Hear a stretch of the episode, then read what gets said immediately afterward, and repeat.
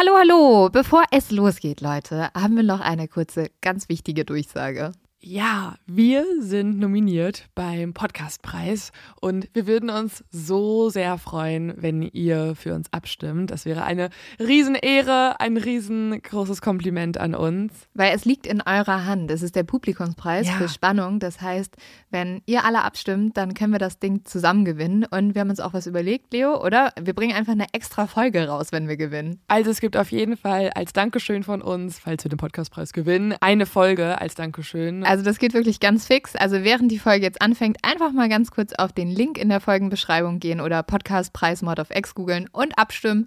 Dankeschön! Dauert nur wenige Sekunden und man muss sich auch nicht registrieren. Und jetzt geht's los mit der Folge.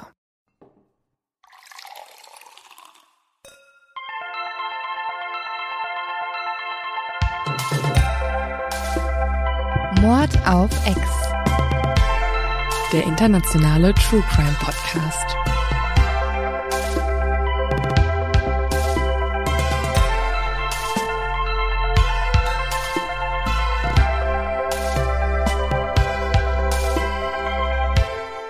Hallo und herzlich willkommen zu einer neuen Folge Mord auf X. Alle mal blinken, die aus Münster kommen. Wir sind noch in der Tourstimmung, würde ich sagen. Wir waren auch gerade so, können wir einfach genau so moderieren, wie wir auch der Tour auch moderiert haben? Ja, es hat richtig Bock gemacht. Mega. Aber ich habe auch richtig Bock, mal wieder Podcasts aufzunehmen. Wir haben schon, Oh, ich habe es so vermisst. wir haben auch schon so böse Nachrichten bekommen. Ihr redet nur noch über die Tour, gar nicht mehr über Podcasts. Dann lass uns doch einfach nochmal über die Tour reden. Wir machen übrigens noch eine bald, ne? Also höchstwahrscheinlich. Ja, hat so Ja. viel Spaß gemacht. Oh, das war so cool. Und es hat so, es war vor allem richtig geil, euch zu treffen. Ja. Mega. Ja. Aber äh, ja, so viel zu ähm, unserer wunderbaren Tour. Aber tatsächlich, was du gerade meintest, ist wirklich so. Also ich habe, wir haben ja davor zwei Folgen aufgenommen und hatten jetzt zwei Wochen gar keinen Podcast, ganz normal, wie wir es jetzt gerade tun. Ich habe es so vermisst. Ja, schon. Wo wir nichts anderes machen, als uns zu unterhalten und in ein Mikro reinreden. Eigentlich weird. Aber es, Pathologisch bedenklich. ja, heute sind wir wieder da und äh, mit voller Motivation, würde ich sagen. Komplett. Obwohl ich halt diese ganze Woche, also du hast es mitbekommen, Mhm. in einer extremen Corona-Depression gelandet bin. Boah, so schlimm. Vielleicht, Leute, falls ihr ihr was Gutes tun wollt, schickt ihr so Care-Pakete mit Wein und Taschentüchern und Schokolade. Und Zigaretten, ich rauche jetzt auch übrigens. Wuhu, es ist richtig im Bach runtergegangen. Äh, Leute, liebe Kiddies, nicht gut, absolut uncool. Leo stinkt gerade wie Sau nach Zigaretten. Ich habe gerade angeboten, ich kann meine Hände waschen. Du hast Nein gesagt. Du hast gestern gesagt, du magst es. Manchmal. Es ist so Bad Boy. ja, so. Man fühlt, beziehungsweise du fühlst dich wahrscheinlich einfach gut dann, ne? Weil du es nicht tust. Du bist immer Ja. so, ich sterbe nicht so früh wie du. Haha. Immer so, ich kann diesen Podcast zehn Jahre länger machen als Alleine. Das ist ein guter Podcast. Sprachnachrichten, extrem lange Sprachnachrichten kannst du senden in die Welt. du. Ja, niemand wird's jucken. Ähm, Leo, ich muss mal ganz kurz, mir liegt die ganze Zeit schon voll was auf dem Herzen, wo ich mit dir drüber sprechen will, weil ich finde, die Welt dreht gerade so ab. Es ist so Jetzt absurd. Gerade findest du sie dreht ab? Ja, Jetzt also gerade in den USA schon. Ja. Und das ist nicht unser Fall heute, aber ich möchte da ganz kurz drüber sprechen, weil es einfach total absurd ist, was gerade in den USA abgeht. Es ist einfach nur absolut krank und Es erschreckend und traurig. Bürgerkrieg eigentlich und vor allem absoluter Rassismus. Also wir wussten, glaube ich, alle schon, dass äh, manche Leute in den USA ein bisschen Manche, manche at Donald Trumps Mhm. Twitter-Accounts vielleicht nicht so die coolsten Sachen raushauen. Auf gar keinen Fall. Und ich glaube, das äh, spiegelt sich langsam auch so ein bisschen in der Gesellschaft wieder. Und jetzt direkt vor einer Woche, also letzten Montag, ist äh, ein Afroamerikaner, George Floyd, einfach mal von einem weißen Polizisten mindestens acht Minuten mit dem Knie auf den Boden gedrückt worden. Und ich, dieses Video, es ist so herzzerbrechend, weil der liegt da einfach nur und dieser eklige Polizist drückt ihm so das Knie wirklich auf den Nacken, lächelt dabei und der Typ sagt die ganze Zeit nur so, I can't breathe. Das ist wirklich so, also ich finde es wirklich, also, boah, ich krieg schlechte Laune, also ich bin wirklich. Ich werde einfach nur wütend. Ja, Ich werde ja. unglaublich wütend. Und das Ding ist halt, äh, der Typ ist dann kurz danach ins Krankenhaus eingeliefert worden und ist halt gestorben. Ja. Und es ist halt leider nicht der erste Fall. Ihr habt uns auch schon oft Fälle geschickt in so einer Art. Und oh, es gab auch vor so eine Frau, die im Central Park irgendwie sich mit einem mit einem Typen gestritten hat. Oder die hatten so einen kleinen Wortkonflikt. Dann ruft sie die Polizei und sagt, ja, hier ist so ein Mann und der ist total schrecklich, weil er schwarz ist. Und du denkst dir einfach so, das sind diese Karens. Ich weiß nicht, ob ihr schon mal von Karens ja, ja, ja. gehört White habt. Supremacist, Ja. Karen, Can I talk to the Susan. manager, Ja, please? ja, ja. We Also- know them. Oh, nee, das macht mich so sauer und also äh, ich weiß nicht, ob ihr das alle mitgekriegt habt, aber die Bilder sind so krass. Also ich glaube, ja. Also, find's- das jetzt auch ich da auch abgeht. richtig, richtig gut, wie viel darüber berichtet wird. Ja. Auch noch in Deutschland und auch wie viele sich äußern. Und alle sollten sich halt äußern. Auch zum Beispiel auch, wenn man nur so einen 300 Follower-Account auf Insta hat, einfach das retweeten. Ja. Okay, es ist jetzt gerade Twitter. Ich bin so einfach auf Twitter, deswegen ist bin ich, ich, bin schon, ich bin schon in dem, in dem Modus drin. Ähm, Leo immer so kurz so, äh, ich möchte noch meinen privaten Twitter-Account promoten. Bitte lest meine sehr sinnlosen, unlustigen und zeitverschwenderischen Mhm. Tweets durch. Aber ja, jedenfalls in Amerika ist halt wirklich, das ist so am Brennen und die Leute rasten auch ganz schön aus. Also ich habe nur gesehen so ein Video, wie CNN Headquarters in Atlanta komplett irgendwie gestürmt wurden. Das machte auch ganz schön Angst, finde ich. Also Ja, oder wie Trump einfach gerade reagiert, dass er einfach in so einer großen Krise trotzdem noch die sozialen Medien angreift. Ja, die Und Presse. Und das das ist halt so- so, wenn die Presse fällt, dann ist halt ein Land wirklich auf dem besten Weg, den Abgrund runterzugehen. Und da wurde ja auch ein CNN-Reporter einfach verhaftet. Und natürlich, weil er schwarz ist. Ja, Ja.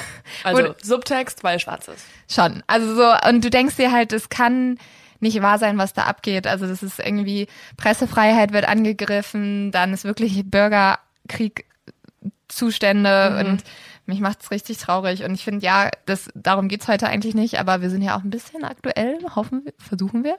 Und äh, ich Ja, glaube manchmal muss sich halt klar. äußern einfach. Und deswegen ähm, Ja, Leute, seid keine Arschlöcher, seid keine Rassisten. seid keine Karens. Seid keine Susans, seid einfach, Don't talk to the manager. seid einfach lieb und Menschen. Ja. Don't talk to the manager. Don't talk to the manager. So, ähm, um jetzt mal wieder euch ein bisschen zum Lachen zu bringen nach diesem Rage am Reden wir Anfang. über einen anderen Mörder. Nein, nein, nein, ich bin doch noch zu dumm zum Verbrechen.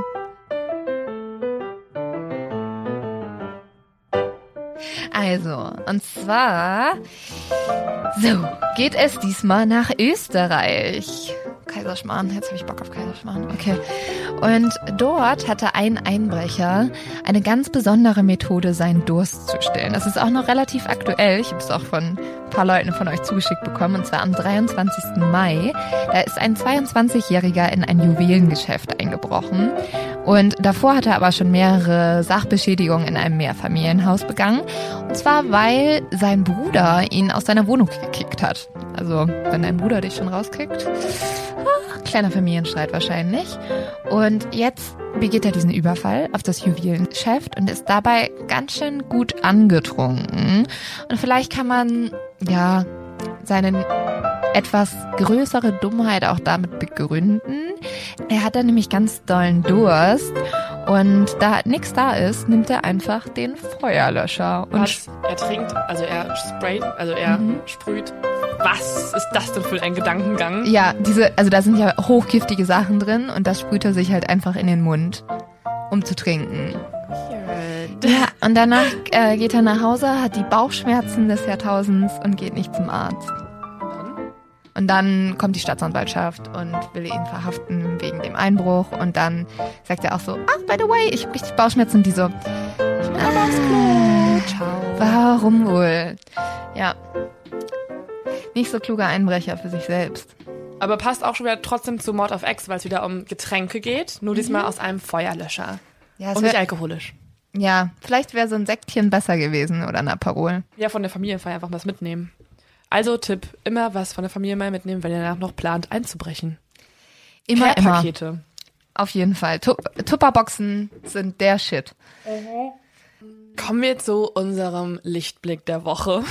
Wow. So habe ich es wirklich bezeichnet. Ich war so, okay, ich muss mich irgendwie ablenken, dann recherchiere ich jetzt über einen Serienmörder. Depression ist wirklich incoming. Mhm. Wow. Aber ich freue mich total, also dass ich darüber recherchieren konnte. Das hat richtig Bock gemacht. Ja? Es hört sich komisch an. Ist es hört sich weird. sehr komisch an, aber ich habe richtig Bock jetzt auch endlich mal diesen Fall euch zu erzählen, beziehungsweise mit dir zu reden.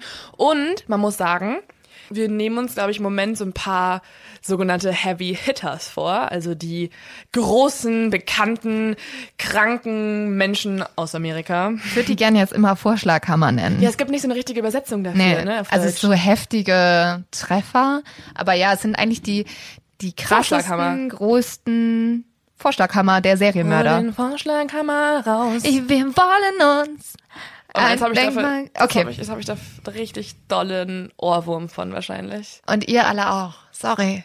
Sorry. Aber ja, wir nehmen uns einen Vorschlaghammer vor. Und zwar wollen wir schon droppen? Ja, wir haben es in die, wahrscheinlich in die Caption reingeschrieben dieser Folge. Mhm. Wir reden über den Nightstalker Richard Ramirez. Aber nee, kommt aus Amerika, also Ramirez. Ramirez.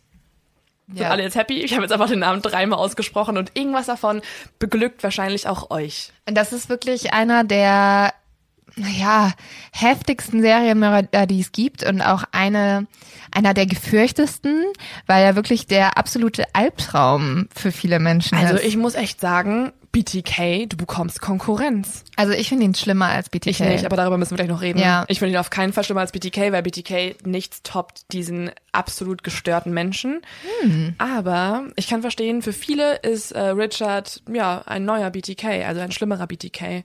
Ja, Und, auf ähm, jeden Fall. Und das Ding ist, also, weil der so groß ist, Leo hat den zuerst angefangen, alleine zu recherchieren. Und Und du kanntest ihn halt schon. ja, ich war dann so, n- also dazu muss ich auch was sagen. Und wir nehmen uns den so ein bisschen zusammen vor Genau. diesmal. Ich habe recherchiert und Lynn war so, das weiß ich schon, das weiß ich auch schon. Okay, dann steige ich jetzt ein in die Psyche und die Kindheit. Wie so ein richtiger Streber war ich so, äh, Entschuldigung, dazu würde ich gerne was, was dazu Kann ich was fügen. ergänzen? Da fehlt was. Oder wie so jemand, der einfach alles wiederholt. Ja. Und ich so, Lynn, das habe ich gerade gesagt.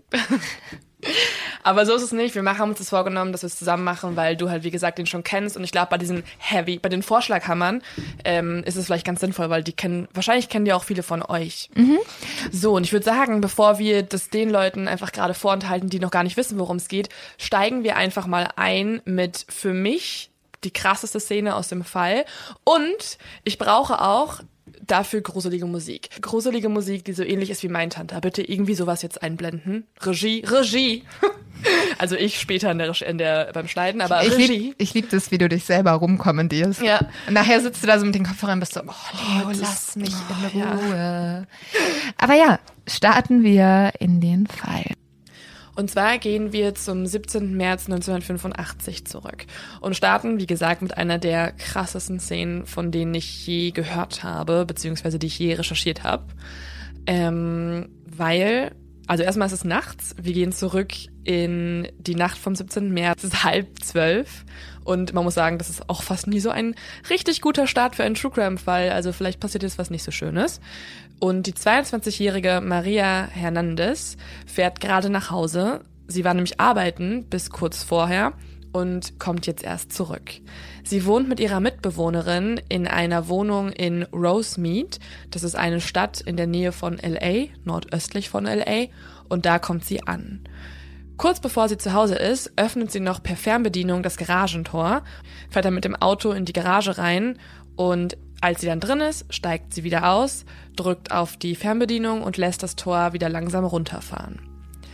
Das Ding ist, in der Garage haben sie so Lichter, die immer nur einige Sekunden an sind, weil sie eben auf Bewegung geschaltet sind. Das ist ja so mein absoluter Albtraum, dass wenn das Licht ausgeht, also ich denke immer, dann passiert irgendwas. Ich kenne, also ich habe selbst auch so einen Bewegungsmelder an meinem Flur und ich kriege dann immer die Panik des Jahrtausends, wenn das Licht ausgeht. Ja, und wenn ich jetzt weiterrede, weißt du auch, warum jeder wahrscheinlich ab jetzt die Panik seines Lebens bekommt oder zumindest sie das bekommt, weil das Licht ist halt noch an und in der Zeit kramt sie nach ihrem Haustürschlüssel, weil sie ja jetzt noch was sehen kann.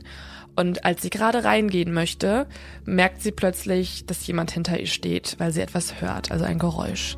Sie dreht sich um, um zu gucken, wer das ist und was das für ein Geräusch ist, und sie sieht plötzlich einen großen Mann.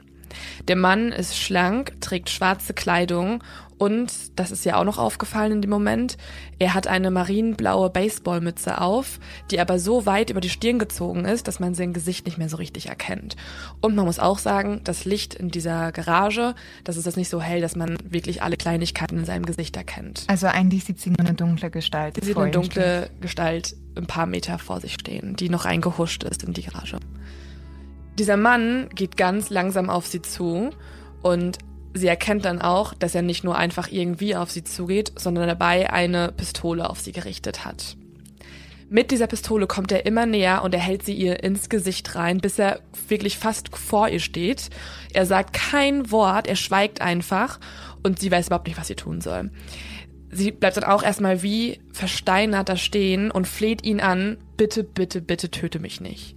Und der Mann antwortet nicht, ne? Er muss, er steht einfach nur vor ihr, guckt ihr mit so starren Augen ins Gesicht und ihr ist auch noch aufgefallen, dass diese Augen so ein bisschen herausstarren. Das sind so ganz dunkle, stechende, so ein ganz dunkler, stechender Blick. Er sagt kein Wort. Sie wendet dann so einen Moment ihr Gesicht zur Seite, weil sie hofft, dass wenn sie sich wegdreht, dass er irgendwie ja, Mitleid bekommt oder irgendwie davon von ihr loslässt. Und in dem Moment geht auch das Licht aus. Genau das ist das Problem. Also eben wegen, wegen dieses Bewegungsmelders geht das Licht aus, weil die beiden sich ja nicht bewegen. Er hält die Waffe immer noch in ihr Gesicht rein, sagt kein Wort und sie dreht jetzt nur noch den Kopf zur Seite und genau als das äh, Licht ausgegangen ist, drückt er auf den Auslöser. Maria hebt in dem Moment ganz schnell ihre Hand vors Gesicht, so quasi als Schutzhaltung und er drückt ab. Das ist, glaube ich, auch so ein Reflex, den du hast. Ich glaube auch. Also wenn jemand, wenn das Licht ausgeht vor allen Dingen, ich glaube, dann musst du dich noch mehr beschützen und gehst direkt in diese Schutzhaltung rein. Und jetzt kommt's, Leute. In dem Moment merkt Maria einen extremen Schmerz in der Hand. Also es ist eine Mischung aus Schmerz und Hitze in der rechten Hand, weil sie ja noch ihren Haustürschlüssel gesucht hat, den hat sie dann irgendwann auch in der Hand gehabt und den hält sie quasi in der Schutzhaltung vors Gesicht, sodass die Pistole, also die Patrone aus der Pistole an dem Schlüssel abspringt und Maria zu Boden fällt, aber nur eine Handverletzung hat und nicht stirbt. Nichts passiert. Das ist so unglaublich. Mhm. Also ich glaube, diese Frau ist wirklich der Serienopfer ähm, Survi ja, Überlebende. Ja, ja, Überlebende, die am meisten Glück hatte. Also Voll. Das ist so abgefahren. Und es kommt noch mehr. Sie fällt auf den Boden hinter die Garagentür und stellt sich erstmal tot. Was ich auch, glaube ich, machen würde, weil du willst ja, dass der Mann einfach wieder abhaut, weil du weißt ja eh nicht, warum er da ist. Wenn ich einfach nur umbringen wollte, dann hoffentlich geht er jetzt. Der Mann steigt über sie drüber und geht durch die Verbindungstür in die Wohnung hinein. In der Zeit, wo er reingeht, steht Maria langsam auf, ganz vorsichtig und schleicht sich aus der Garage raus. Das Ding ist, sie hat ja noch eine Mitbewohnerin. Die Mitbewohnerin heißt Dale Yoshi Okazaki und ist 34 Jahre alt. Dale hat im Haus das mitbekommen, sie hat ja auch den Schuss gehört und hat auch gesehen, wie ein fremder Mann das Grundstück betreten hat. Und deswegen ist sie direkt in die Küche gerannt und hat sich hinter einem Schrank versteckt, damit sie bloß nicht entdeckt wird. Der Mann macht aber folgendes, er betritt das Haus und durchsucht auch erstmal die Räume. Also er will anscheinend irgendwie was ausrauben oder er sucht nach Menschen. Und sie hört die ganze Zeit Schritte in der Wohnung und irgendwann sind die Schritte aber weg. Und sie hofft jetzt natürlich, dass der Mann gegangen ist und ja. irgendwie das gefunden hat, was er haben wollte und das Haus verlassen ja. hat. Und deswegen, weil sie muss ja auch irgendwann wieder rauskommen, geht sie, guckt sie so ganz, so ein ganz bisschen mit dem Kopf über den Schrank drüber und genau dann sieht sie, er steht genau vor ihr, hat die Pistole auf ihren Kopf gerichtet und drückt ab und schießt ihr in die Stirn rein. Sie fällt auf den Boden und ja, liegt da einfach nur noch. Diesen Schuss hört auch Maria, die ja gerade aus der Garage sich schleichen möchte. Und sobald sie den nächsten Schuss hört, rennt sie los. Das Ding ist, auch der Mann rennt los und zwar aus dem Haus hinaus. Die beiden treffen sich also wieder im Garten. Und genau in dem Moment sieht Maria, okay, wow, mein versuchter Mörder ist wieder vor mir, dreht um, will wieder zurück zur Garage rennen. Der Mann könnte auf sie schießen, macht es aber nicht, guckt noch einmal, dreht sich noch einmal zu ihr um und flieht dann in die Nacht hinein und ist weg. Und damit ist Maria in zweimal. dieser Nacht zweimal einem Serienmörder ja. entkommen. Zweimal. Das ist so krass. Aber sie ist ja das nicht so, dass sie sagt, okay, wow, geil, ich hatte mega Glück, sondern sie rennt halt erstmal in die Wohnung und will erstmal gucken, was ist mit ihrer Mitbewohnerin. Und sie kommt dann in die Küche, sie sieht, wie die, ja, wie Dale da einfach nur auf dem Boden liegt, über alles Blut. Sie rennt dann direkt auch zu ihr hin, fühlt ihren Puls und merkt, dass sie halt schon tot ist. So, das war es aber nicht. Ne? In dieser gleichen Nacht, muss man sich vorstellen, geht ein weiterer Anruf bei der Polizei von Monterey Park ein. Das ist eine Stadt westlich von LA. In Monterey Park wird nämlich berichtet, dass ein gelber Chevrolet, also ein Auto, mitten auf der Straße geparkt hat und der Motor noch läuft, was irgendwie komisch ist. Als die Polizei dorthin fährt, sehen sie nicht nur, dass da niemand in einem Auto ist und das Motor, dass der Motor echt noch an ist, sondern sie finden auch eine Frau angeschossen neben dem Auto. Die Frau ist ähm, noch am Leben, sie ist bewusstlos und die Polizei findet auch oder sieht, dass ihre Strümpfe zerrissen sind und sie einen großen Bluterguss am rechten Bein hat. Aber das ist jetzt nicht der Grund, warum sie so schwer verletzt ist, oder? Der Bluterguss? Der Bluterguss, also genau, das denkt die Polizei sich dann auch. Okay, erste Sache, die wir machen sollten, ist direkt den Arzt rufen. Krankenwagen kommt natürlich dann auch. Und in der Zeit, wo der Krankenwagen kommt, untersucht auch die Polizei den Tatort und findet auf dem Bürgersteig einen zerrissenen 20-Dollar-Schein und ein Medaillon. Und sie finden, nachdem sie auch dann den Körper näher betrachten, zwei Schusswunden in der Frauen drin. Der Krankenwagen fährt dann die 30-jährige Tsai Lian Veronica Yu, also wird in Amerika Veronica genannt, ins Krankenhaus und da stirbt sie. Also es gab ein zweites Mordopfer in dieser Nacht noch. So, und jetzt creepy Musik mal wieder aus, sonst wird's ja auch zu heavy hier. Also, man muss sich jetzt vorstellen, in dieser Nacht im Jahr 1985 gab es nicht nur ein Mord, nicht nur zwei Morde, es gab noch einen weiteren Mordversuch und das alles innerhalb von wenigen Stunden. Und was auch krass ist, es gab kein Motiv. Also man denkt sich, dass ein Mann dafür verantwortlich war, dass drei Frauen in dieser Nacht angegriffen wurden und zwei gestorben sind. Natürlich macht das erstmal allen Leuten unglaublich viel Panik, ja. weil man kann nicht sagen, dass es irgendwie ein Sexualverbrechen war. Es war auch kein Raub, es war keine Beziehungstat und alle sind so, Warum hat dieser Mann das gemacht? Und niemand, niemand hat darauf eine Antwort. Das, genau das fragte die Polizei. Also der Ermittler, der hinzugezogen wird, der leitende Ermittler ist Jill Carrillo. Carrillo, um es Spanisch auszusprechen.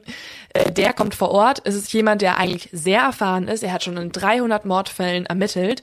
Und er ist auch jemand, der im Vergleich zu anderen, also, naja, wenn wir sehr viele True Crime Fälle recherchieren, mhm. dann fällt dem einen oder anderen auch mal irgendwann auf, dass gerade das LAPD, also die Mordzentrale in LA, sehr korrupt ist, sehr schlecht in Ermittlungen ist und deswegen, und nicht nur deswegen, aber unter anderem sind in Kalifornien die krassesten Morde oder Serienmörderfälle aller Zeiten passiert. Aber auch weil die, also die Bureaus, also die verschiedenen Abteilungen in LA, sehr lange nicht zusammengearbeitet haben. Also die waren immer in einer großen Konkurrenz zueinander und haben halt sich nicht berichtet, wenn ein Mord in ihrem, ihrem Teil, also Stadtteil passiert ist.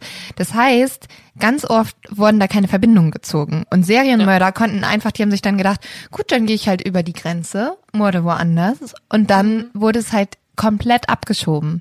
Und das war ja auch bei Ted Bundy, aber dann halt auch in ganz Amerika. Mhm. Ja, aber Leute wie der Nightcrawler oder Ted mhm. Bundy sind deswegen sehr lange davon gekommen. Ja. Und das ist auch der Fall. Also LAPD äh, ich weiß nicht, was da falsch gelaufen ist. Irgendwelche Ermittler sind da sehr, sehr schlecht. Das werden wir auch noch in diesem Fall sehen. Es gibt tatsächlich eine Szene, die hat mich nur, boah, ich war so sauer. Der Ermittler, der jetzt aber dran ist, also Jill Carrillo, der ist ein bisschen anders.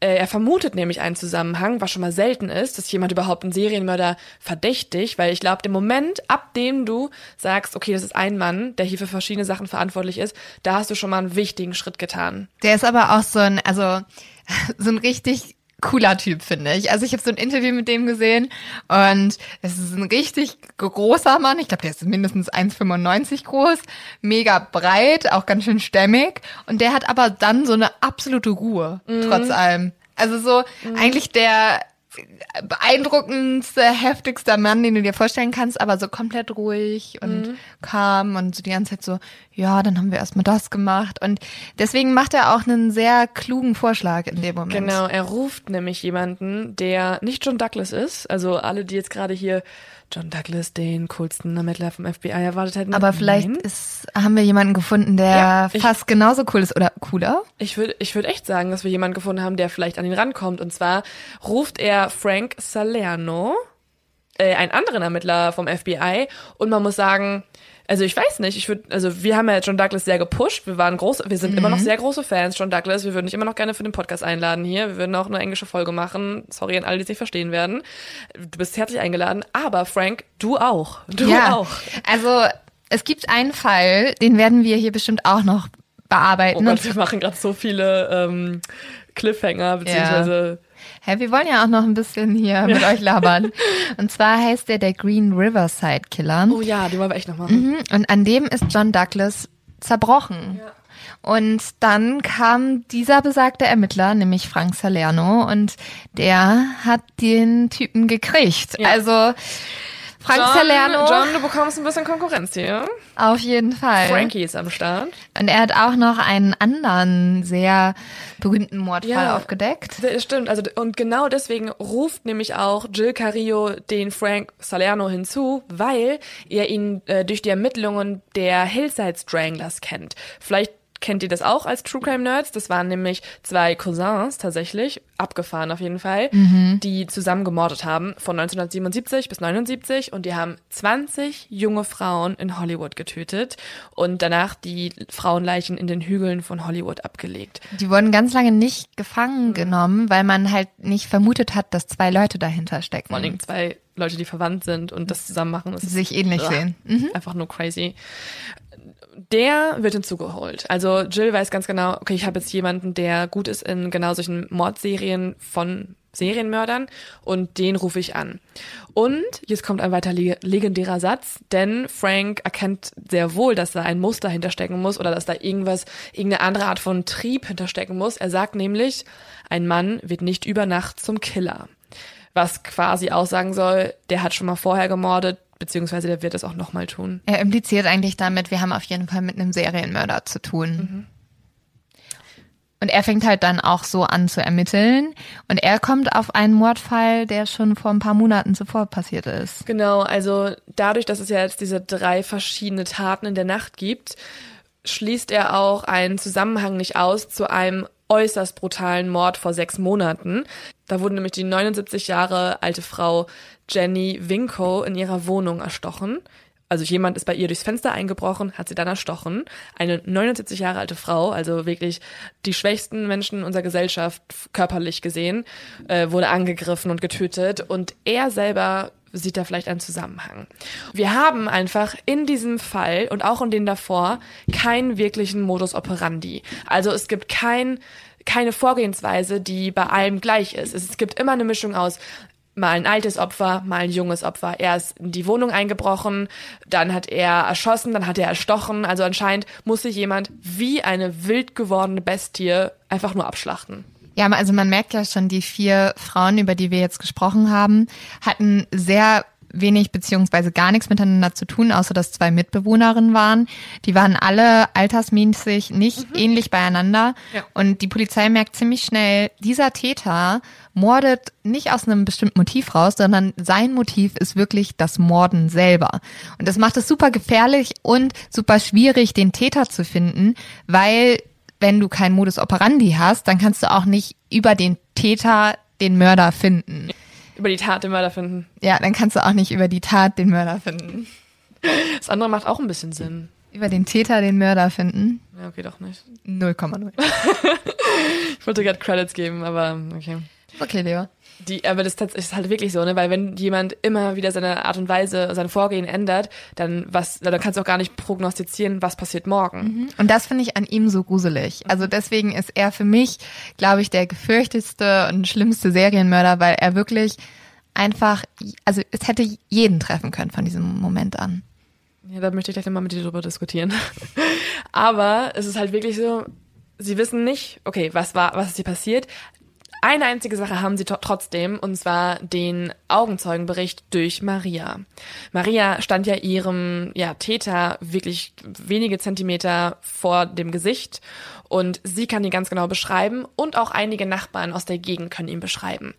Man sucht jetzt nämlich nach einem Mann, der zwischen 1,75 Meter und 1,80 Meter groß sein muss, sehr schlank ist, also fast schon mager, ganz extreme Wangenknochen hat, schwarzes Haar, etwas länger, auch ungepflegt, schwarze Kleidung trägt, dunkle Augen mit einem auffällig stechenden Blick hat und, das wurde auch von einigen Menschen berichtet, verrottete Zähne hat.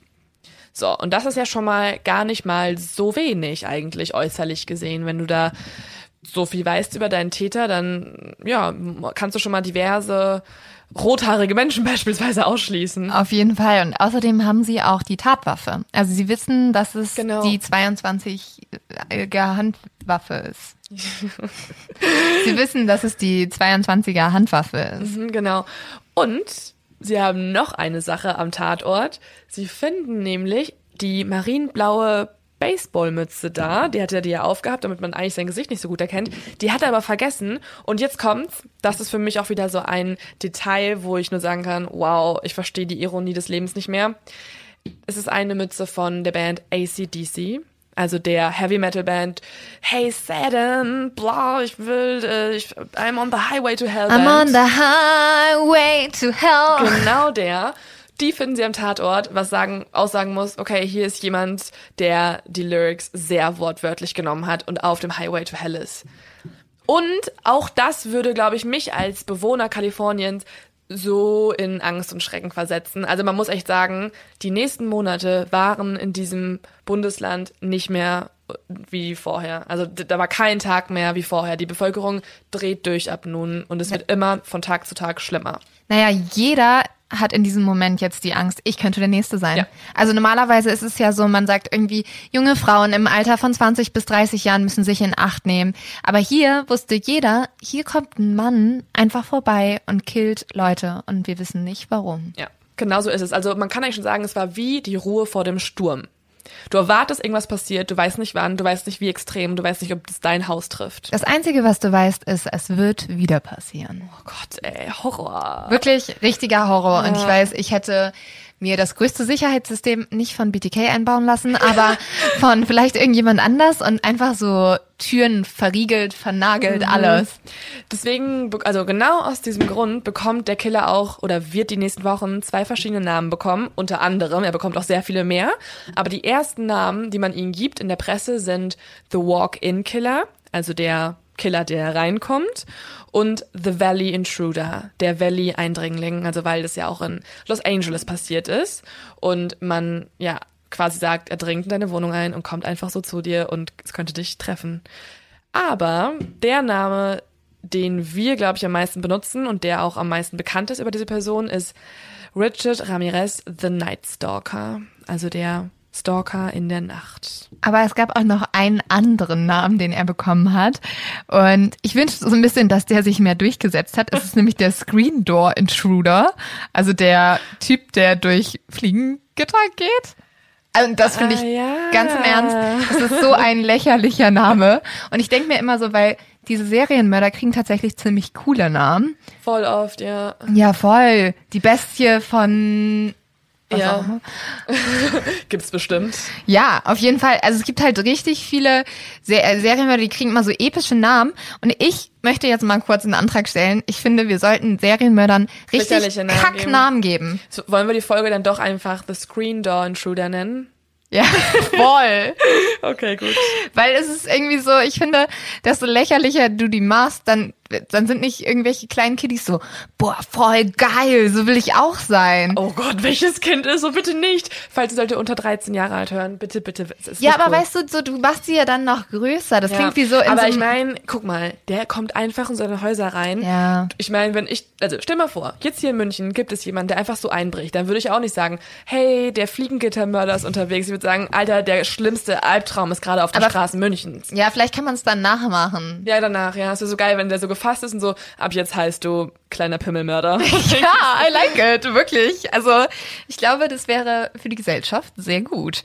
Aber ähm, also The Screamer Intruder, wir, wir nehmen diesen, der, der Fliegengittermörder, wir beschäftigen uns mit diesen Menschen weiterhin. Ja, und am liebsten, Leute, wenn wir uns jetzt mit Richard Ramirez beschäftigen, würde ich am liebsten euch erstmal einen Song vorspielen, weil Leo hat schon gesagt, der Typ war super ACDC besessen. Das war wirklich so seine, seine Push-Up-Musik. Kein gutes Zeichen, wenn jemand diese Band als, ja, Vorbild hey, die Band nimmt ist halt geil. Also, also, genau, wenn du halt irgendwie auf Wacken irgendwie ja. bist und da irgendwie dein Headbang machst, aber nicht, wenn du danach lebst, ne? Also wortwörtlich. lebt danach das, das wäre ja, das wäre ja fast so, als wenn man sich irgendwie Farid Banks Texte ernst nehmen würde und dann anfangen würde so, ich muss jetzt ganz viele Mütter ficken. Mhm. Sorry, mhm. ich muss ganz, ganz viel tun, was nicht gut ist.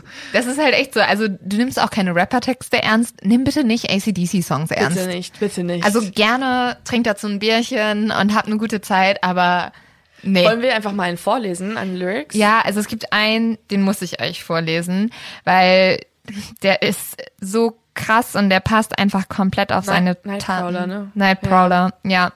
Ähm, und zwar wird in diesem Songtext Folgendes gesungen. Du hast zu viel Angst, das Licht auszumachen, weil du die ganze Zeit daran denken musst. War das ein Geräusch vor deinem Fenster? Was ist der Schatten auf der Gardine? Während du nackt da liegst, wie ein Körper im Grab, kannst du dich nicht bewegen, während ich in dein Zimmer schleiche. Eins zu eins, wie er einfach ja sein Leben verbringt. Eins zu eins, mein Albtraum, Horror, jeden Abend. Horror, Horror. Aber auch, guck mal, auch der Songtext von Highway to Hell.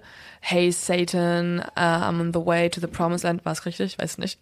Also auch die, auch der Refrain von Highway to Hell, es passt ja alles auf diesen Mhm. Ja. Menschen zu. Der hat das alles wortwörtlich genommen und war so, hey, diese australischen Männer singen von Satan. Das möchte ich auch gerne tun jetzt. Also kleiner Tipp, äh, hört euch diese Podcast-Folge an, dann das komplette Album Highway to Hell, Oh Gott. weil das Aber bitte nicht umsetzen danach. und dann versteht ihr wirklich einen der Seine, seine Psyche. Serienmörder. Seine ja, ja, ja. wahrscheinlich. Und ja, dieser Typ war komplett der Albtraum, den Los Angeles damals erlebt hat. Er hat nämlich so viel Angst und Schrecken verbreitet und er hat vor allem sehr viele Menschen umgebracht. Er wurde nämlich dazu verurteilt, dass er 13 Leute umgebracht hat und wahrscheinlich hat er noch vier weitere getötet. Ja. Außerdem, also muss man auch noch an dieser Stelle sagen, er hat auch extrem viele Menschen vergewaltigt und auch sehr viele Raubüberfälle begangen. Also ich glaube elf weitere Vergewaltigungen, da kommen wir noch mal im zweiten Teil. Spoiler, es gibt einen zweiten Teil. Wir gehen so weit in diesen Fall rein, dass wir einen zweiten Teil machen müssen.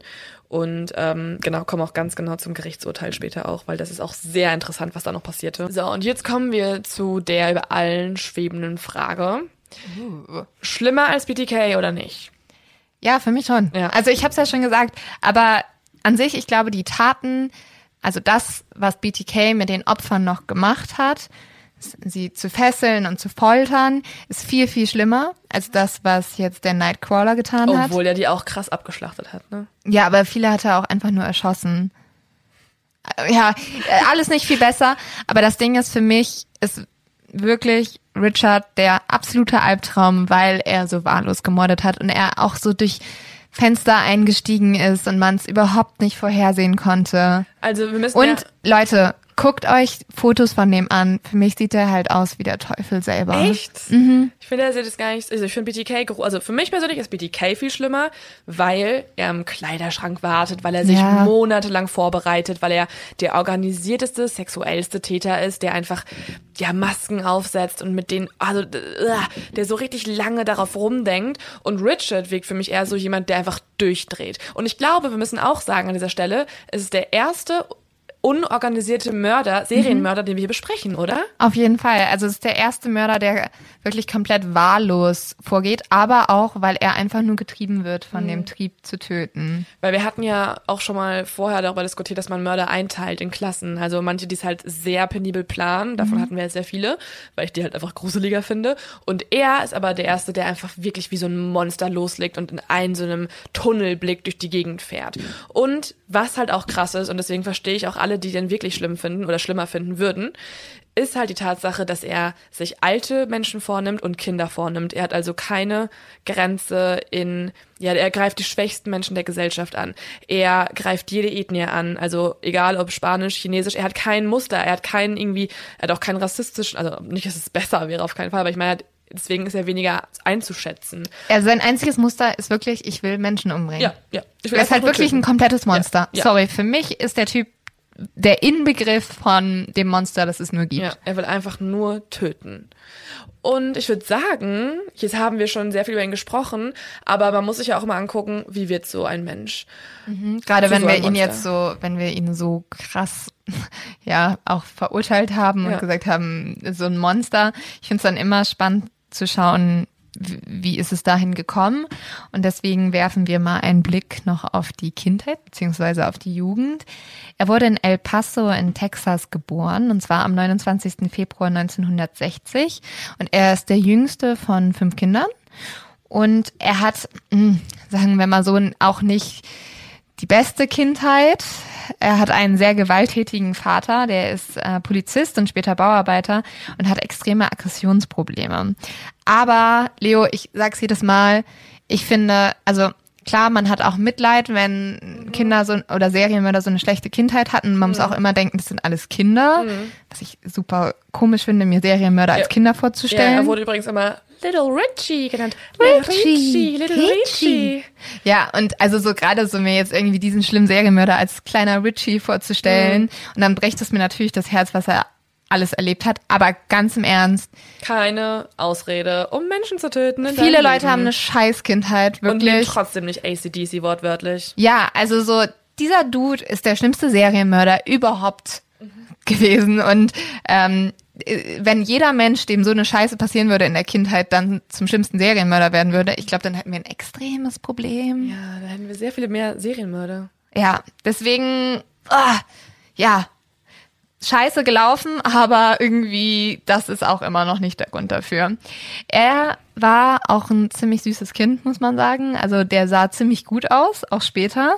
Vor allem hatte er wunderschöne Haare. Das finde ich ja eh krass. Ne? Es wurde immer wieder gesagt, er hat wunderschöne Haare. Er hat wirklich wunderschöne Haare. Er hatte, ja, okay, er hatte wirklich wunderschöne also Haare. Also ich bin neidisch. Ich bin auch neidisch. Und ich finde es richtig unfair, weil, hey, ganz im Ernst, es gibt viele tolle Männer, viele mutige Männer, tolle, beeindruckende Leute und die haben alle eine fucking Glatze. Es ist so unfair.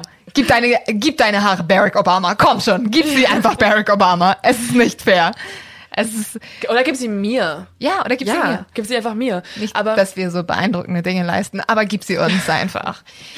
Ja, und jetzt hat es schon in seiner, in seiner frühesten Kindheit gibt es einen Vorfall, wo man ein bisschen spekulieren kann, ob das vielleicht der Auslöser ist, warum Richie zu dem Mensch geworden ist, der er am Ende war. Und zwar bekommt er eine schlimme Kopfverletzung mit zwei Jahren. Mhm. Das erinnert mich an hey, dem Menschen, den wir auch gerade sehr oft gedroppt haben, BTK. BTK hat ja auch eine Kopfverletzung in der Kindheit erlitten und ähm, nennt das ja auch später als eine Ursache für sein Verhalten. Und Nanny Doss hatten wir doch auch mal besprochen. Mhm. Die ist doch auch im Zug gegen einen Pfosten gestoßen. Ja, John Wayne Gacy auch übrigens. Ah, Pogo der Killer-Clown. Ja, es gibt viele Serienmörder, die in ihrer Kindheit eine Kopfverletzung bekommen haben. Und bei Richie war das so, dass ein Kleiderschrank auf ihn draufgefallen ist, als er gerade mal zwei Jahre alt war. Und es brauchte 30 Stiche, um seinen Vorderkopf wieder zusammenzuflicken. Also wenn so ein ganzer Kleiderschrank auf einen drauffällt, kann man sich das auch vorstellen. Mhm. Mit zwei Jahren. Das ist, glaube ich, echt eine ziemlich schlimme Verletzung. Ich bin immer noch ein bisschen abgelenkt davon, dass du den einfach jetzt so konsequent Richie nennst. Nur in seiner Kindheit. Okay. Irgendwann so untermalt er. Richard. Richard! Wir ändern den Namen um. Richard, oh Richard. Ja, das ist wie die Mutter, die dann immer so schreit, voller Name, sobald man böse Sachen mhm. begangen hat. Richard, hast du schon gemordet? Ja, ja auf bitte. Auf jeden Fall wird er auch noch ein zweites Mal eine sehr schlimme Kopfverletzung haben. Mit fünf Jahren trifft ihn nämlich eine Schaukel am Kopf und er wird unmächtig. Und von dort an hat er immer wieder Probleme mit seinem Kopf und auch e epileptische Anfälle. Also man merkt schon, dass es ihn wirklich beeinträchtigt hat. Mhm. Und ich habe mich jetzt so ein bisschen gefragt, wir haben ja gerade schon über ganz viele Serienmörder gesprochen, die ebenfalls eine Kopfverletzung hatten, als sie klein waren. Und ich wollte jetzt wissen, gibt es da einen Zusammenhang? Ich habe mich jetzt gefragt, gibt es da einen Zusammenhang? Und ich habe mal ein bisschen recherchiert und habe mehrere Studien gefunden, die tatsächlich zeigen, Kopfverletzungen können Menschen zum Mörder machen. Und zwar hat Dr. Claire Ellie von der Universität Glasgow 2014 das Ganze schon untersucht. Sie hat als eine, als eine der ersten eigentlich herausgefunden, dass es einen Zusammenhang gibt, also zwischen Kopfverletzungen in der Kindheit und dazu, dass man eventuell zum Mörder werden kann. Sie sagt, dass das Ganze halt sehr schnell auch zu einem aggressiven Verhalten führen könnte. Und genau das beweist auch eine weitere Studie aus den USA. Diese Studie aus den USA zeigt nämlich, dass eine Kopfverletzung neuronale Netze im Gehirn verletzen könnte, beziehungsweise beeinträchtigen kann. Und diese Netze sind dafür wichtig, dass unsere Entscheidungsfindung, welche ja normalerweise auf die Werte und Normen, die wir haben, basiert, teilweise unterbrochen werden. Das heißt, guck mal, manchmal denkst du dir, boah, mein Mitbewohner hat mal wieder nicht abgespült, ich könnte ihm eine runterhauen. Dann kommen deine Werte und Normen zum Einsatz und sagen, nee, Leonie, so machen wir das nicht. Das ist nicht gut. Ich klopfe einfach mal an und frage, ob der abspült. Und durch eine Kopfverletzung in der Kindheit kann aber genau das beeinträchtigt werden. Das heißt, die Werte und Normen setzen nicht ein. Es wäre so, als ob alle Menschen, die uns schreiben, oh mein Gott, ihr sprecht alle Namen falsch aus, ich hasse euch, uns immer umbringen würden. Hoffentlich nicht. Und nicht nur einen Stern bei iTunes geben und uns sehr hassen. Wir hoffen, ihr habt alle keine Kopfverletzung erlitten und bringt uns in Zukunft nicht um. Mhm. Weiterhin nicht um, danke. Und was diese Studien auch noch gezeigt haben, ist, dass 28 Prozent der Serienmörder laut Forscher eine autistische Störung haben und 21 Prozent aller Serienmörder haben eine Kopfverletzung in ihrer Kindheit erlitten. Das ist irgendwie echt krass. Mhm. Also es ist schon eine sehr hohe Zahl. Und von diesen, also von denen mit der autistischen Störung und denen mit der Kopfverletzung, gibt es nochmal 55 Prozent, die dann ein traumatisches Erlebnis dazu hatten und das war sozusagen der Auslöser. Und dadurch sind sie zum Serienmörder geworden. Ich gehe jetzt gerade irgendwie alle Kindheitserinnerungen durch und bin so, bin ich irgendwann mal gegen eine Schaukel gerannt, bin ich, hey, ich bin echt mal gegen eine Tür gerannt. Ich habe auch mal eine super schlimme Kopfverletzung gehabt. In Aber man muss jetzt sagen, wir bringen uns nicht um. Ja, und man muss vielleicht auch sagen, es gibt sehr viele Kinder, die eine Kopfverletzung haben in der Kindheit. Also du wärst ein merkwürdiges Kind gewesen, wenn du nicht mal irgendwann irgendwo gelaufen wärst. Ja. Also Richie Richard, Nein, auch wiederum keine Ausrede. Nein, und vor allem, also man kann schon vielleicht einen Zusammenhang sehen, mhm. aber man muss auch sagen, dass, und deswegen keine Panik, Leute, nicht jedes Kind, das eine Kopfverletzung hat, wird zum Serienmörder, sondern da spielen halt weitere Faktoren rein. Mhm. Aber das ist auch eine Studie, die noch sehr neu ist. Also die letzte wurde vor zwei Jahren gemacht.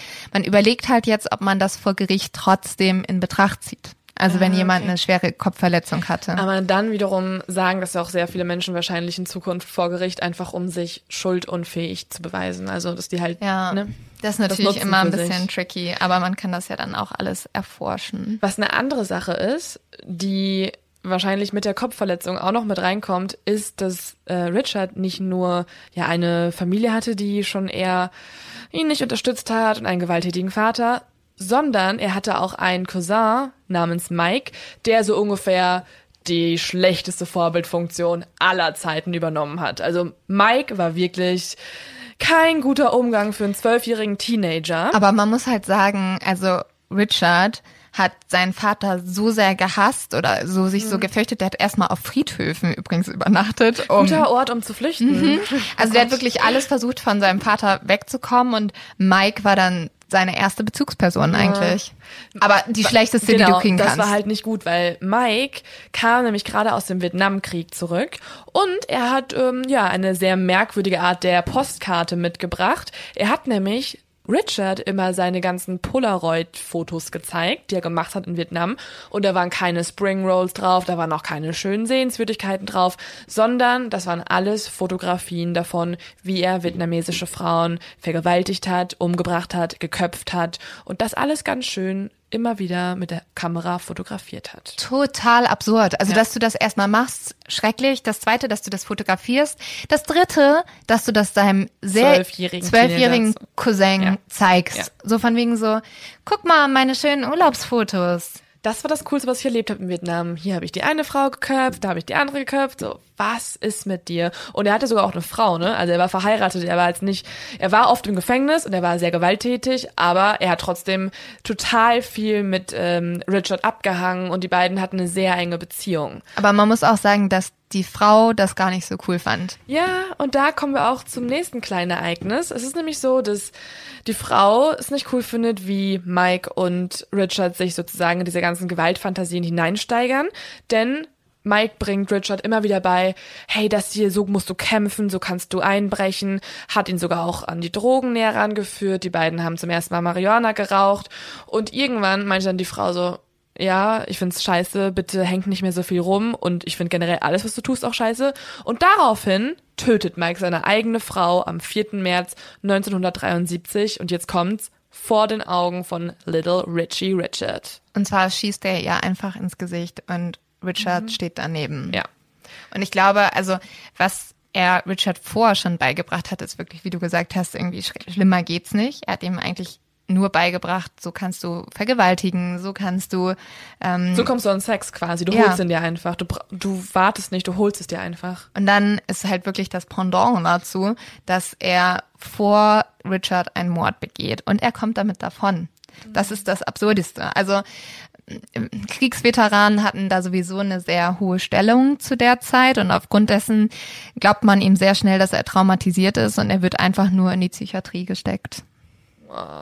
Und kommt auch später sehr schnell wieder frei. Und dann können die beiden auch wieder rumchillen Mhm. und ihre coolen, coolen kleinen Dinge tun. Und wie zu erwarten, zeigt sich natürlich Mikes Einfluss auch in Richards Verhalten. Also obwohl Mike jetzt in der Psychiatrie ist, macht Richard eigentlich genau das weiter, was er gelernt hat bei seinem Cousin. Er nimmt Drogen, er fängt an, mit seinem Bruder, der heroinsüchtig ist, Einbrüche zu begehen. Er ist super schlecht in der Schule und wir merken jetzt eigentlich so, alle Bezugspersonen von Richard, also sein Cousin, sein Vater, sein Bruder, alle ha- sind sehr kriminell unterwegs und Richard stürzt total ab. Er fängt an, seine Hygiene zu vernachlässigen. Er kriegt unglaublich schlechte Zähne, unter anderem auch, weil er nur Junkfood isst. Ja, er soll einfach nur Zucker immer reingedrückt haben. Das haben ja auch wirklich viele Opfer später immer gesagt, die überlebt haben. Ja, nicht nur, dass er ähm, schlechte Zähne hatte, sondern dass er auch nicht so gut roch. Ja, ganz sch schlimmen Arten hatte. Hatte er deswegen nicht sogar noch einen weiteren Spitznamen? Irgendwie. Oh, Smelly One. St- Ich glaube, er hat irgendwie Stinky, Stinky Richard oder sowas noch. Das wäre auch ein guter Das Spitzname. wäre auch geil, ne? Ja. Fliegengitter Stinky Richard. Der Das ist der Name. Und er stiehlt auch immer wieder Autos. In der neunten Klasse wird Richard das erste Mal verhaftet und zwar für den Besitz von Marihuana. Den, den hat er übrigens, Marihuana hat ihn auch Mike eigentlich nahegebracht. Und weil er verhaftet wird, streitet er sich super doll mit seiner Familie. Der Streit eskaliert so sehr, dass Richard schließlich zu seiner Schwester fährt. Und seine Schwester ist auch immer in seiner Kindheit einer seiner größten Bezugspersonen geworden. Und Ruth ist auch, merkt ihr noch, jemand, mit der er eigentlich über alles spricht. Und sie ist mittlerweile verheiratet. Richard wohnt jetzt mit seiner Schwester Ruth und ihrem Ehemann zusammen und dieser Ehemann ist auch wieder nicht der beste Einfluss. Nee, er bringt nämlich Richard eine Sache bei, die wir auch noch in seinen Taten sehen werden. Und zwar ist er ein sogenannter Peeping Tom, also ein Spanner, der nachts sich auf die, Schla auf die Straße schleicht und ähm, ja Menschen, also Frauen ausspioniert und wirklich einfach ein Voyeur. Es ist total absurd, weil Richard ist 13 Jahre alt und dieser Mann von seiner Schwester nimmt ihn dann halt mit auf die nächtlichen Ausflüge. Und ja, es gibt sowas wie Boys and Girls Day, wo irgendwie Väter ihre Söhne Ja, mit zur Arbeit. Arbeit. Ja. Aber es ist doch nicht so, hey, hast du Bock, heute mit mir mal ein paar Frauen auszuspannen? Also, wie komisch ist das denn? Ja, ja. Und er soll ihn auch so richtig erzogen haben, so, hier, du nimmst die Mülltonne, drehst sie um, stellst dich drauf, guckst durchs Fenster. Jedoch nicht so weird wie der Cousin, der Polaroids von geköpften Frauen gezeigt hat. Es ist einfach Obwohl auch weird. Ja. Nicht ganz so weird. Ein bisschen auch so in die Richtung. Alles. Also Alles. es ist wirklich Vorbildfunktion von der schlechtesten Sorte. Ja, wirklich. Jeder trägt irgendwie so seinen eigenen Teil mit hinzu, dass Richard durchdreht irgendwann. Mhm. Und Ruth hat dann auch später gesagt, ich wundere mich übrigens, dass Ruth das nicht gestört hat. Sie hat gesagt, mein Bruder hat kaum geschlafen. Er war einer jener Menschen, die mit sehr wenig Schlaf auskommen können. Er konnte die ganze Nacht auf Beinen sein und es machte ihm nichts aus. Ja, wenn du nackte Frauen dir anguckst, Aber wusste sie das denn? vielleicht hat sie es vermutet, aber sie, Vielleicht man merkt sie auch so, später die noch, ziehen einfach um die Häuser. Ja, aber äh, Richard hat Ruth ganz schön viel verraten und sie war cool damit. Also Solange du nicht mich beobachtest und es nur andere Frauen sind, go for it. ja, vielleicht war sie froh, beide aus dem Haus zu haben nachts. Who knows? Und auf jeden Fall ist es auch zu dieser Zeit so, dass Richard anfängt, sich für eine Person zu begeistern, die, glaube ich, sogar noch Mike und den Ehemann übertrifft, nämlich für Satan selber. Irgendwie so die logische Konsequenz, ne? Du hast Mike, dann hast du auch noch diesen Peeping Tom und jetzt kommt Satan noch ins Spiel. All diese schlechten Einflüsse führen wahrscheinlich auch dazu, dass Richard die Schule abbricht.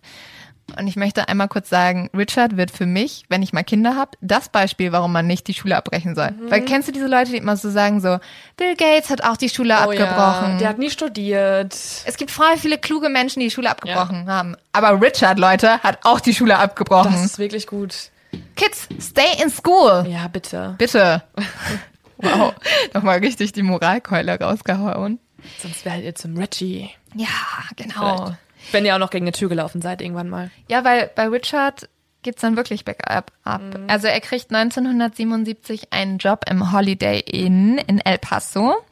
Und ja, das ist ein Hotel und da hat er dann auf einmal einen Generalschlüssel. Eine Sache, die auf jeden Fall nicht ein Richard besitzen sollte, weil mit diesem Schlüssel entdeckt er sein weiteres Hobby von nun an, also neben Hotelgästen beklauen, das hat er schon ganz lange jetzt gemacht und das ist auch echt gut drin, sich in Zimmer reinzuschleichen und Leuten was wegzuklauen. Jetzt hat er irgendwann auch die Idee, hey, mit diesem Schlüssel komme ich wirklich in jedes Zimmer, wo auch Frauen drin wohnen. Da könnte ich mich doch auch einfach mal verstecken und die beobachten, während die duschen, während die schlafen und schön einen runterholen und das Ganze, ja, das Ganze genießen. Aber das ist halt auch wirklich der Albtraum. Also diese Damen sind eigentlich in ihrem Zimmer teilweise mit ihren Ehemännern und er steht hinter den Vorhängen, die sehr schwer sind. Das geht ja echt wieder in BTK-Richtung. Mhm. Und er steht einfach da und beobachtet die. Leider reicht ihm das irgendwann nicht mehr. Also wahrscheinlich hat er seine sexuellen Fantasien da schon sehr lange geplant oder gehabt. Nämlich eines Tages ist es so, dass er bei einem Pärchen in dem Zimmer steht und der Mann geht raus, um sich Eis zu holen. Also es gibt ja so Eisautomaten fürs Getränk in großen Hotels und da geht er hin und währenddessen geht Richard hinter dem Vorhang hervor und fängt an, die Frau zu fesseln und zu vergewaltigen. Aber Surprise, also ich weiß nicht, wie was Richard dachte, wie lange der Mann Eis holen geht. Der kommt halt kurz danach wieder und ja, selbstverständlich äh, zieht er Prügelt der erstmal richtig auf ihn los. ja, ne? zieht er Richard von der Frau runter und verprügelt den. Man muss dazu auch sagen, Richard ist im Gegensatz zu BTK nicht ein Mann, der eigentlich die Kraft hätte, einen anderen Mann zu überwältigen. Weil, was hinzukommt, Richard, also wie du gesagt hast, ernährt sich unfassbar schlecht und er kommt ja auch mega schnell in die ganzen Drogen rein. Also er fängt an, super früh Marihuana zu rauchen und dann geht er auch ganz schnell über LSD. Er ist ganz lange kokainsüchtig und genau dieser Lebensstil macht ihn halt zu einem Schwächling auch quasi. Ja, also er ist super schmal. Er ist total, also er hat die krassesten Wangenknochen. Die machen mit jedem Victoria's Secret Model richtig Konkurrenz. Vielleicht sah er deswegen auch so ein bisschen modelmäßig aus. Aber warum hat er so wunderschöne Haare? Weil das geht ja eigentlich nicht mit einher, dass du da halt nur Zucker eigentlich isst. Und Es ist so unfair. ja, es ist wirklich unfair. Es ist so unfair. Aber auf jeden Fall ist es so, dass Richard von diesem Mann überwältigt wird und es zur Anzeige erstmal kommt.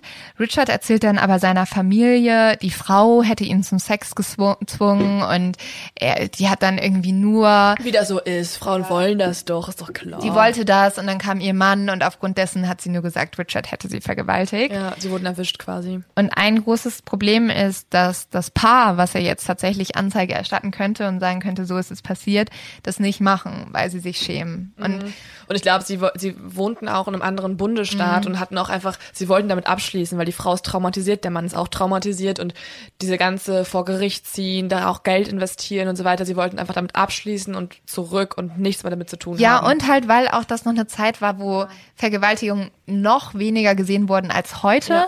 und erstmal vor Gericht gefragt wurde so, Hattest du dann einen Rock an? Hattest du irgendwie, warst du sehr krass geschminkt? Oder wie wolltest du das vielleicht doch? Kannst du den vielleicht doch? Also so richtig so.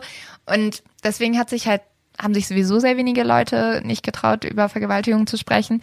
Und dieses Paar halt auch nicht. Und die reisen einfach ab.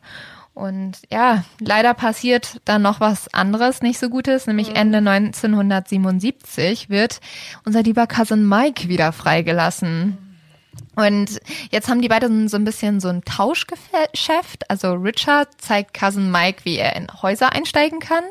Und Cousin Mike zeigt Richard, wie er gut kämpfen kann und vor allem, ja, Menschen angreifen kann. Und es gibt auch einen Ort, wo die beiden unbedingt dann hinwollen, weil davor waren sie ja immer noch in El Paso und San Francisco und jetzt wollen sie aber, naja, dahin, wo es für Drogen, Prostituierte und Waffen eigentlich eher ein Himmel ist, und zwar nach LA. Und da treibt sich Richard von nun an die ganze Nacht umher und am liebsten nachts. Er ist eigentlich bekannt bei vielen Leuten dort als so der Weirdo, weil er, ja, wie gesagt, er ist halt auch konstant high. Er bricht ein, er stiehlt sich Autos, er macht eigentlich, er geht komplett auf die schiefe Bahn. Und es ist ja so, ich habe auch vorher schon erzählt, dass er halt kokainabhängig ist. Und jetzt gibt's die Frage, und das haben wir auch nochmal recherchiert, könnten eigentlich auch Drogen zusammen mit dieser Kindheit ein Auslöser für seine Mordserie sein? Und das ist eigentlich ganz interessant, weil ein gewisser Dr. Morrison, ein forensischer Psychiater, der hat 80 Serienmörder interviewt und sagt über Richard auch aus, Nein, das ist nicht der Fall. Also Drogen können zwar die negative Sichtweise oder die aggressive Sichtweise auf die Welt intensivieren. Also wenn Richard eh schon negativ denkt und an Satan glaubt, dann können Drogen das nochmal alles nochmal verstärken, aber sie sind nicht die Quelle von Mordgedanken. Also an alle, die jetzt irgendwie selber ein bisschen übertreiben manchmal am Wochenende und ein bisschen zu krass lange im Bergheim bleiben, ja, ihr müsst euch keine Sorgen machen, ihr werdet nicht wahrscheinlich. Aber sonst wäre ja halb Berlin eben zum Serienkiller montiert. Eben. eben. Und auch Teile von München. Wir machen halt so ein hartes Berlin-Bashing. Ja, immer. Wir hoffen, ihr kommt trotzdem. Wenn wir da irgendwann alle. mal sind. Es gibt auch eine Line Cooks für jeden umsonst. Spaß steigernde Mittel. Aber so ist es halt nicht, ne? Also, ihr werdet es nicht so sicher immer alle cool, sondern bei Richard war es eher so, dass es halt wirklich, wie gesagt, ein steigerndes Mittel war für diese eh schon schlechte mentale Verfassung. Und es muss auch sozusagen ja, zutage fördern, dass er eh schon irgendeine Art von Disposition zum Morden hatte. Das, was es jedoch tut, ist, dass Richard in den nächsten Wochen und Monaten in LA komplett eskaliert. Also er attackiert mittlerweile Prostituierte, er stiehlt Autos, er bricht in Häuser ein und raubt Menschen aus. Und eine Sache, die wir auch schon erwähnt hatten, wird für ihn zu seinem Lebensinhalt von nun an, und zwar die Faszination für Satan bzw. Satanismus. Jetzt ist es so, dass Satanismus ja oft nicht nur alleine umgesetzt wird oder alleine da alleine dran geglaubt wird, sondern man oft auch in verschiedenen Kulten ja, Satan huldigen möchte.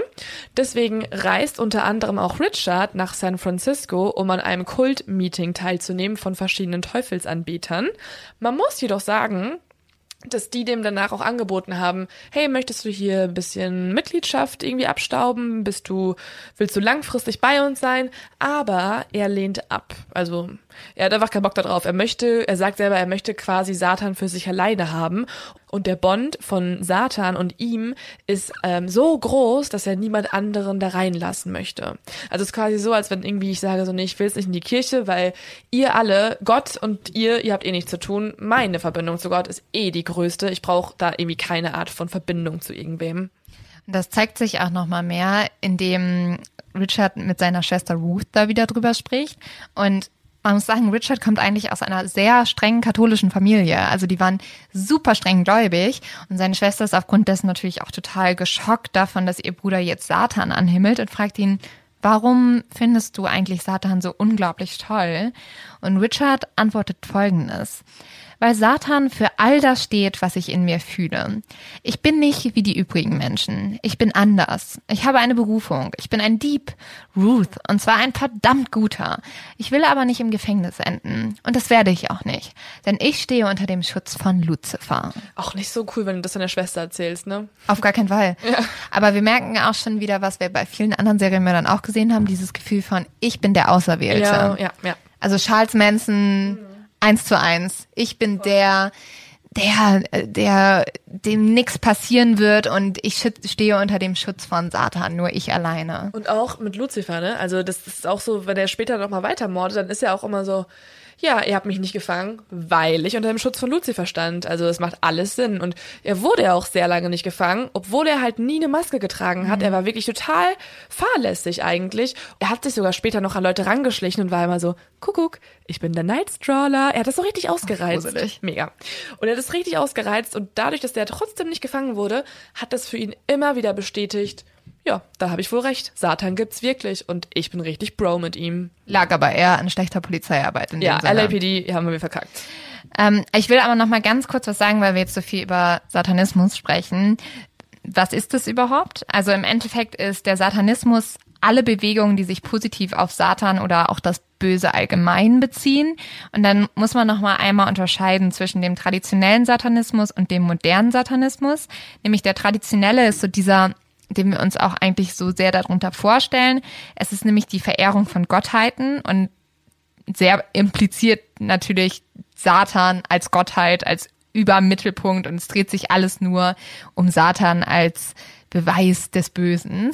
Es gibt aber auch den modernen Satanismus und der ist gar nicht so heftig wie wir den Satanismus irgendwie aus Film und Fernsehen kennen.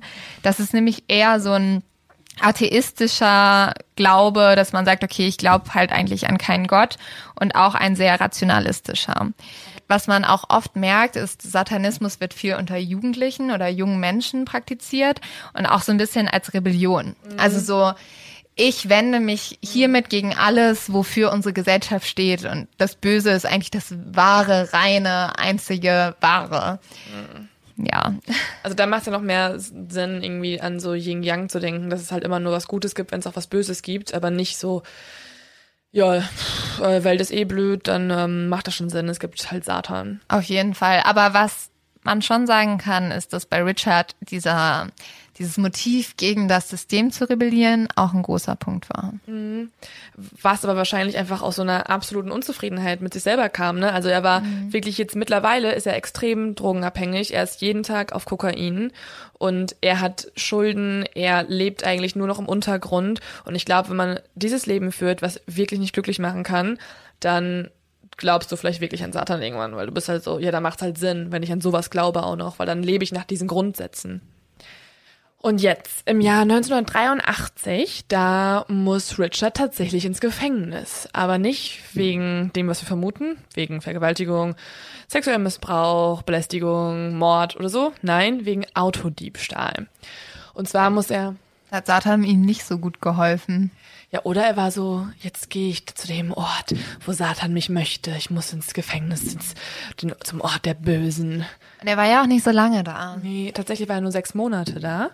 Und man würde sich ja eigentlich denken, dass es so eine Zeit sein könnte, wo er mal wieder über sein Leben reflektiert, wo er so denkt, ja, Drogen und so könnte ich mal sein lassen und vielleicht mal irgendwas umändern. Genau das Gegenteil passiert. Ein Monat, nachdem er raus ist, ein Monat, beginnt seine Mordserie. Wirklich, als ob er es nicht abwarten konnte. Und zwar bricht er am 28. Juni 1984 bei der 79 Jahre alten Frau Jenny Winkow ein, die ich ja am Anfang auch schon einmal kurz angesprochen hatte, weswegen ja auch die beiden Ermittler das Ganze verbinden können. Und zwar wohnt Jenny alleine im Viertel Glassell Park in LA und sie hat eine Erdgeschosswohnung. Richard kann durchs Fenster einsteigen, weil und deswegen ja auch der Name, weil Jenny es offen gelassen hatte. Es war nämlich sehr warm an diesem Tag und sie möchte ein bisschen durchlüften. Sie hat aber eigentlich ein Fliegengitter davor. Ja, das hält leider nun Richard nicht auf, weil wir haben ja gelernt, er ist der Fliegengittermörder und deswegen kann er trotzdem in die Wohnung rein. Er kann dann also einsteigen und weil es nachts ist, schläft Jenny eben wie jeder normale Mensch. Sie wacht quasi auf dadurch, dass er auf ihr drauf sitzt und mehrere Male auf sie einsticht. Einfach so, einfach so. Er hat sogar noch nicht mal richtig ein Messer gefunden, sondern einfach irgendwas aus der Küche genommen.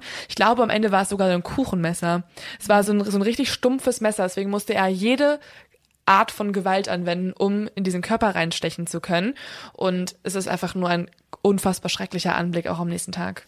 Ja, weil leider wird Jenny von ihrem Sohn gefunden. Der lebt eigentlich nur im Apartment da drüber, hat aber anscheinend die Schreie seiner Mutter in der Nacht nicht gehört. Horror. Super schlimm. Und er holt sie am nächsten Tag ab und will eigentlich mit ihr essen gehen. Und dann entdeckt er den Leichnam seiner Mutter. Ja, und wie ich gerade gesagt habe, es war halt wirklich ein stumpfes Messer.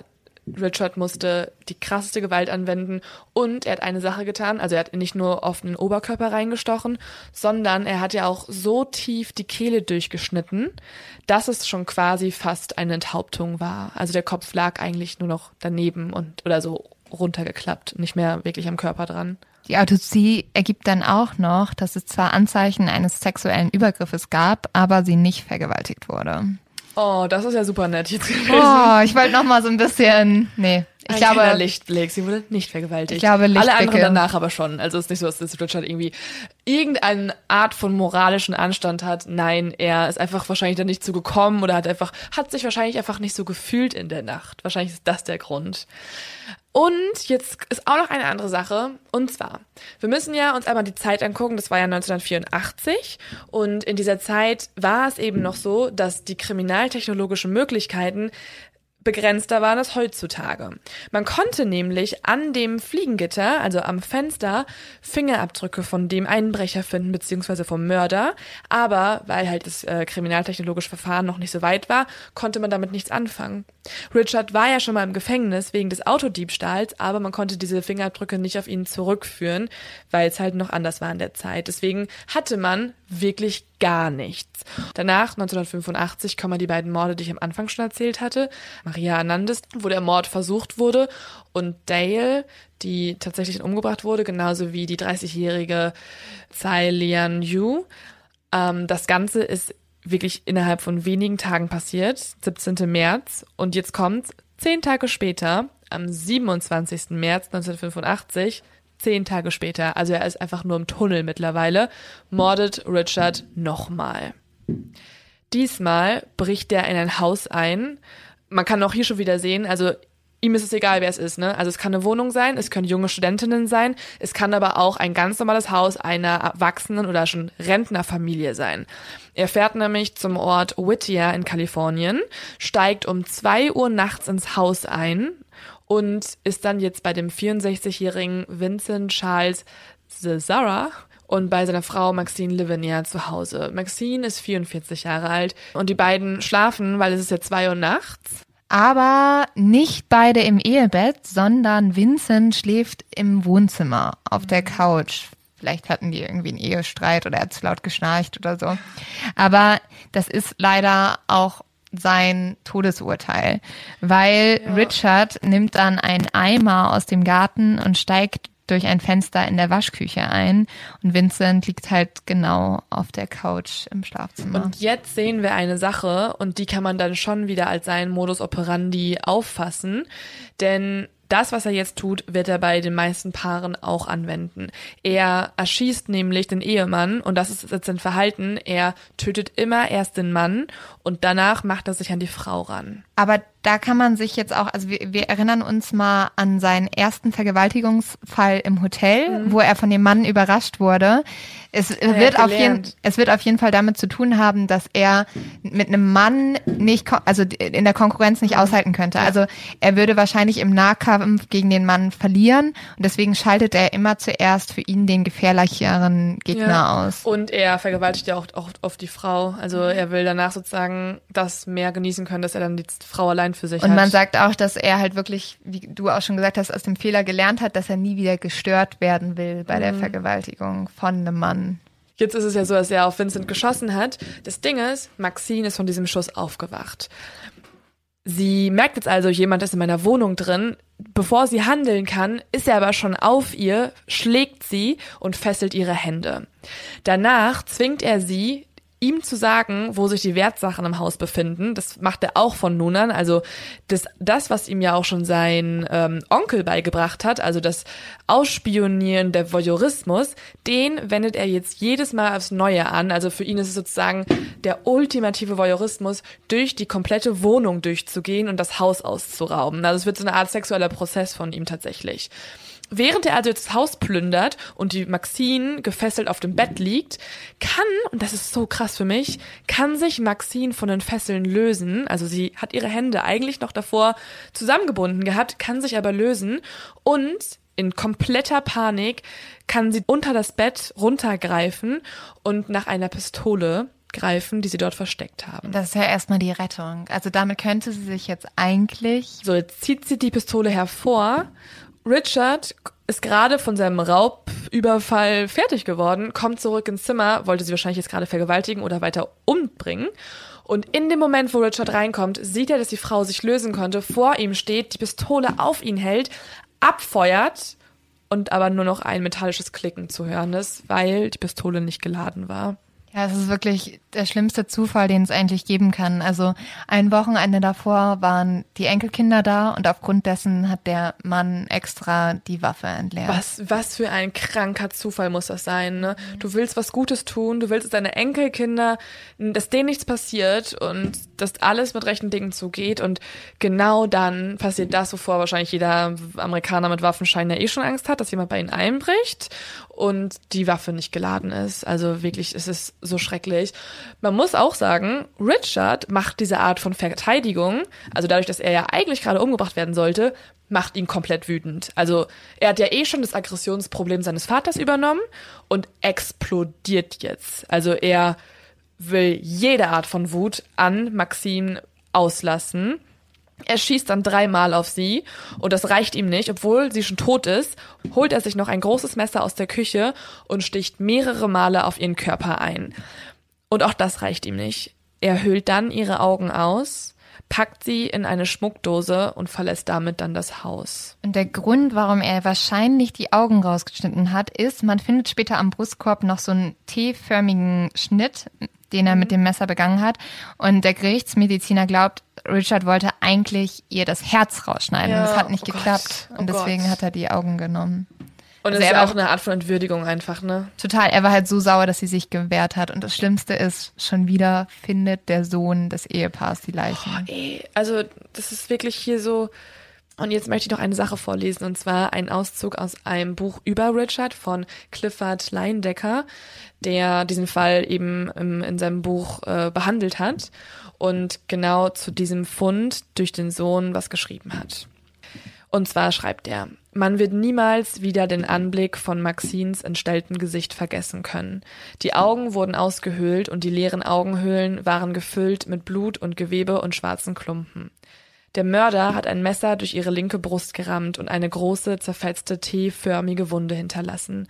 Es gab weitere grausame Verletzungen an ihrem Körper, an ihrem Rücken, ihrem Gesicht, am Bauch und in der Schamgegend. Sie wurde geschlachtet. Und das ist halt wirklich so. Also das ist nicht einfach nur, also es war einfach, sie wurde wirklich einfach geschlachtet. Sie wurde nicht umgebracht, sie wurde auf die brutalste Art und Weise umgebracht, die man sich vorstellen kann. Schrecklich. Und das Ding ist aber, er hinterlässt auch was am Tatort, oder? Mhm. Erneut. Also man findet Fußabdrücke. Genau, das ist das Ding. Also, davor wurde immer nur die ACD-Cap gefunden und das war der einzige Hinweis. Jemand muss diese Musik mögen, ist Fan, das wissen wir über den Mörder, sonst nicht viel und er hat noch sehr gammelige Zähne. Jetzt aber wissen sie, hey, im Blumenbeet vor dem Fenster, wo man eingestiegen ist, da gibt es einen Fußabdruck und sie können auch herausfinden, was für Art von Schuhe benutzt wurden. Und zwar ist die Marke Avia, Avia, kennst du die? Das sind so eine, also wenn ihr die googeln wollt, äh, A-V-I-A. Das sind so Sneaker, die sehen so ein bisschen aus wie Reebok irgendwie. Ich glaube, ich glaube, mein Freund hat die. Echt? Also dein Mitbewohner. Also, okay. Die machen, glaube ich, eigentlich sehr umweltfreundliche, gute Schuhe. Ich weiß gar nicht, was sie noch gibt, dachte ich. dachte, die gäbe es gar nicht mehr, keine Ahnung. Aber auf jeden Fall, die, die er trug, also die Richard trug, das sind Sneaker, die so schwarze Ledersneaker waren. Also extrem hässlich einfach. Das könnt ihr euch merken, das ist extrem hässlich. Und die findet man. Also davon einen Fußabdruck kann man finden. Ähm, ah nee, die trägt mein Freund doch nicht. Ich habe gerade mal gegoogelt. um seine Ehre zu retten, muss ich das kurz sagen. Nee, nee. Aber ja, äh, die sind extrem hässlich und vor allem hat man jetzt das erste Mal so ein Wiedererkennungs. Genau. Und ab jetzt weiß man, okay, wir haben noch ein bisschen mehr nach dem, was wir suchen können und das ist auch eine Sache gewesen, die Richard am Ende dann auch zum Verhängnis wurde. Aber dazu gehen wir eh im zweiten Teil ein, weil wir könnten jetzt noch sehr viel mehr erzählen, aber dann wird diese Folge einfach unendlich lang und das wollen wir niemandem zumuten, weil der Fall, und auch nicht uns, weil der ja. Fall ist halt so belastend. Aber man kann schon mal sagen, der Stadt geht es jetzt unglaublich schlecht. Dem alle ganzen Menschen, Land geht schlecht. Also Kalifornien ist einfach jetzt nur noch am Ende. Alle Leute haben mega viel Panik. Die streichen sogar ihre Häuser um, oder? Ja, ja. Man versucht ja irgendwie rauszufinden, okay, gibt es hier irgendein Muster? Und es gibt zum Beispiel dann Zeitungsberichte, die alle schreiben, da wo eingebrochen wurden, das waren oft beige, helle Häuser. Und deswegen gibt es halt tatsächlich solche Bewegungen an Menschen, die in die Baumärkte fahren und versuchen, ihre Häuser umzumalen. Jeder hat Angst. Also das Kalifornien dreht durch, wirklich. Und es wird noch schlimmer, ob ihr es glauben könnt oder nicht, ja. aber dazu mehr nächste Woche. LAPD versagt vollkommen. Ja, aber wir sagen euch auch noch mehr über unseren neuen Superdetective.